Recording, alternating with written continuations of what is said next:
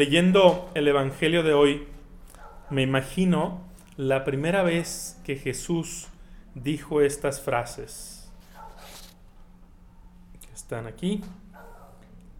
Yo les digo, amen a sus enemigos, hagan el bien a los que los odian y rueguen por los que los persiguen y calumnian.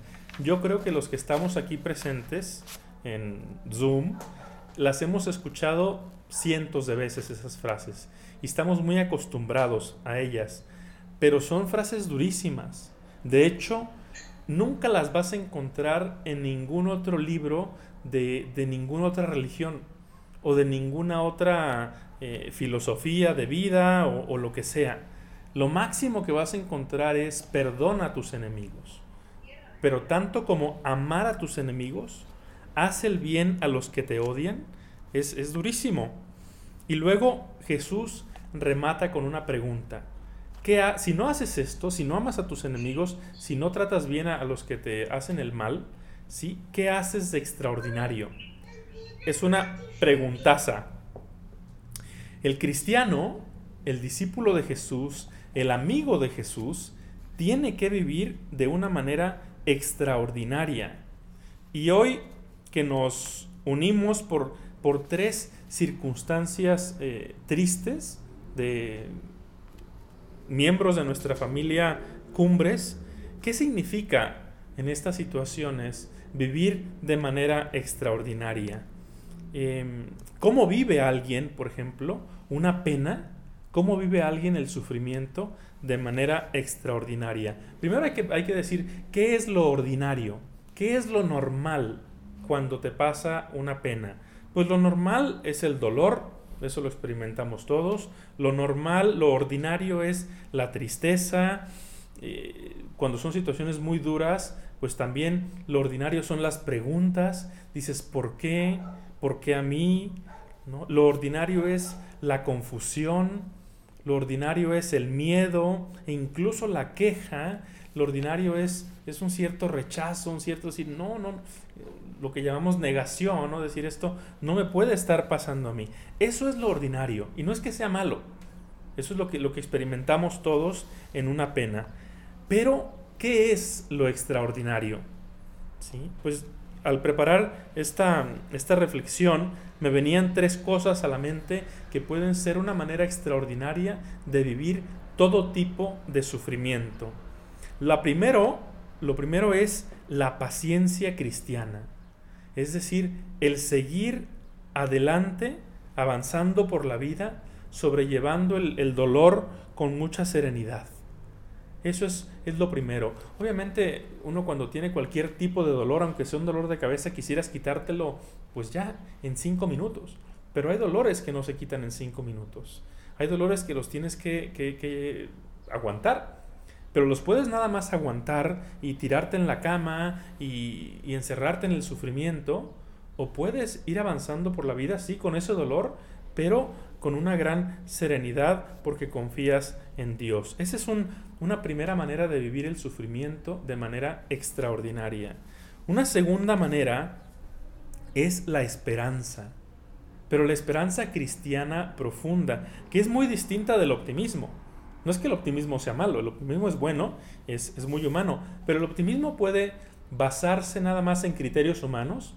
Ah, eh, te va a ir bien porque, porque me, me va a ir bien el examen porque aprendí perfectamente todo lo que tenía que aprenderme, o me va a ir, voy a sacar una buena nota en, esta, en este eh, proyecto porque lo hice perfectísimo, o tienes optimismo de algo por, pues, por, por recursos humanos. ¿no? Porque hay razones para, ese optimismo. Pero también hay un optimismo que a veces es ciego. La gente dice, no, ya verás que te va a ir mejor. Y tú dices, ¿y por qué me va a ir mejor? Pues nada, no sé, pero te va a ir mejor, ¿no? O las cosas van a estar bien. Y, ¿Pero por qué? Pues no sé, pero las cosas van a estar bien, ¿no? Y como que eso te, te consuela un poquito. Ese es un tipo de optimismo ciego. Pero la esperanza no es eso. La esperanza es confiar en que Dios tiene el control de todo que nada se escapa a su providencia. O como dice un, obispo, la providencia de Dios no desperdicia nada, incluso las cosas que parecen negativas o absurdas. y, lo vamos a escuchar ahorita que hagamos la oración sobre las ofrendas, dice, Dios nuestro, cuya providencia dirige cada momento de nuestra vida. A Dios no se le escapa nada. Y si estás pasando una pena, no es porque Dios se descuidó, o porque Dios no escuchó tus oraciones, o porque Dios no te hizo caso. No, a Dios no se le escapa nada. Dios todo lo tiene bajo control. Y Él dirige, dirige nuestra vida y estamos en sus manos. Y aunque parezca que son cosas que no entendemos, Él tiene el control. Y Él puede transformar incluso las cosas tan dolorosas en algo bello. De ahí Él, él puede sacar muchas cosas muy, muy buenas. Esa es la esperanza cristiana, confiar en que Dios tiene el control y que aún las cosas negativas o malas que pasen, Él las sabe transformar. Esa es una segunda manera de vivir el sufrimiento de manera extraordinaria. Y la tercera es algo que poca gente sabe.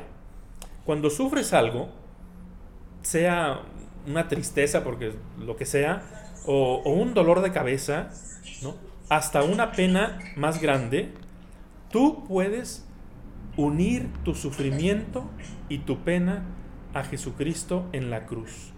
Tú puedes unir tu sufrimiento a su sufrimiento.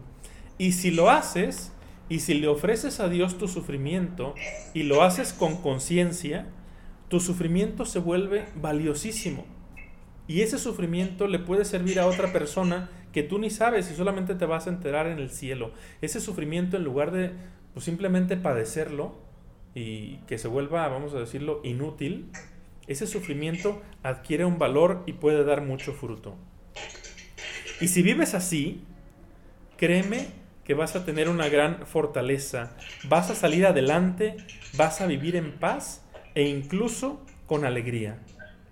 Y, y a lo mejor quienes me escuchen pueden decir, Padre, eso es dificilísimo, por no decir imposible. La verdad es que no. Conozco casos em, atrevidos, vamos a decirlos así. Conozco personas que se han atrevido a vivir el Evangelio de una manera extraordinaria y, son raros porque, porque destacan del, del común. Pero no, son gente normalísima que se ha esforzado por vivir el Evangelio como Dios quiere. De hecho, estoy pensando hacer una, serie de videos, entrevistas con estos testimonios de personas que han vivido el Evangelio a tope, al máximo. Y yo creo que un, común denominador de esas personas es que van por la vida, aunque han pasado penas fuertes, van por la vida eh, con alegría, con, con serenidad, con mucha paz.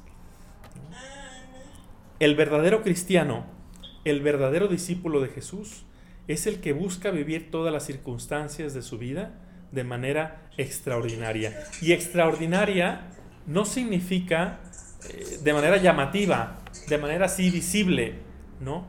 En el día a día, en las cosas pequeñas, busca vivir de manera extraordinaria.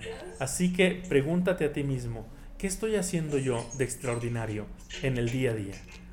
O escucha esa palabra de Cristo dirigida hacia ti. ¿Qué haces de extraordinario?